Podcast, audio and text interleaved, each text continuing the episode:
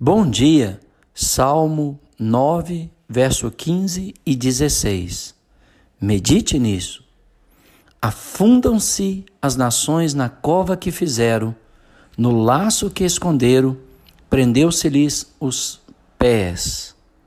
Os ímpios são punidos de acordo com a gravidade de seus crimes, mediante a lex talionis, lei da retribuição de acordo com o crime cometido, quando o julgamento aplicado correspondia aos que os ímpios praticaram contra o inocente.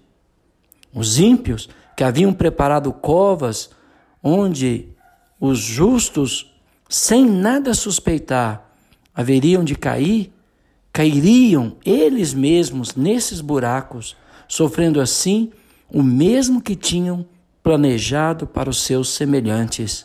O simbolismo, naturalmente, é a de um caçador que apanhou um pobre animal em sua cova e matou-o sem misericórdia, estando este impotente na armadilha.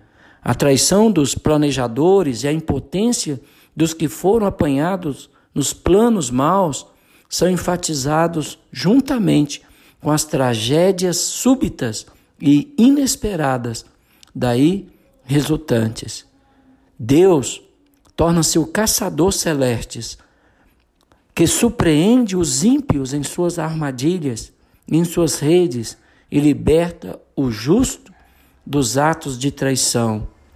Indivíduos maldosos e espertos são assim derrotados pela sabedoria divina. No verso 16, Faz-se conhecido o Senhor pelo juízo que, que executa. O Deus eterno tem a reputação de punir o ímpio conforme a gravidade de seus pecados, ao mesmo tempo que liberta os homens justos. O símbolo de caçador continua desde o versículo 5 e se enfatiza a lei da colheita segundo a semeadura. E quem faz essa lei operar é Deus. Por conseguinte, sua operação é firme e exata.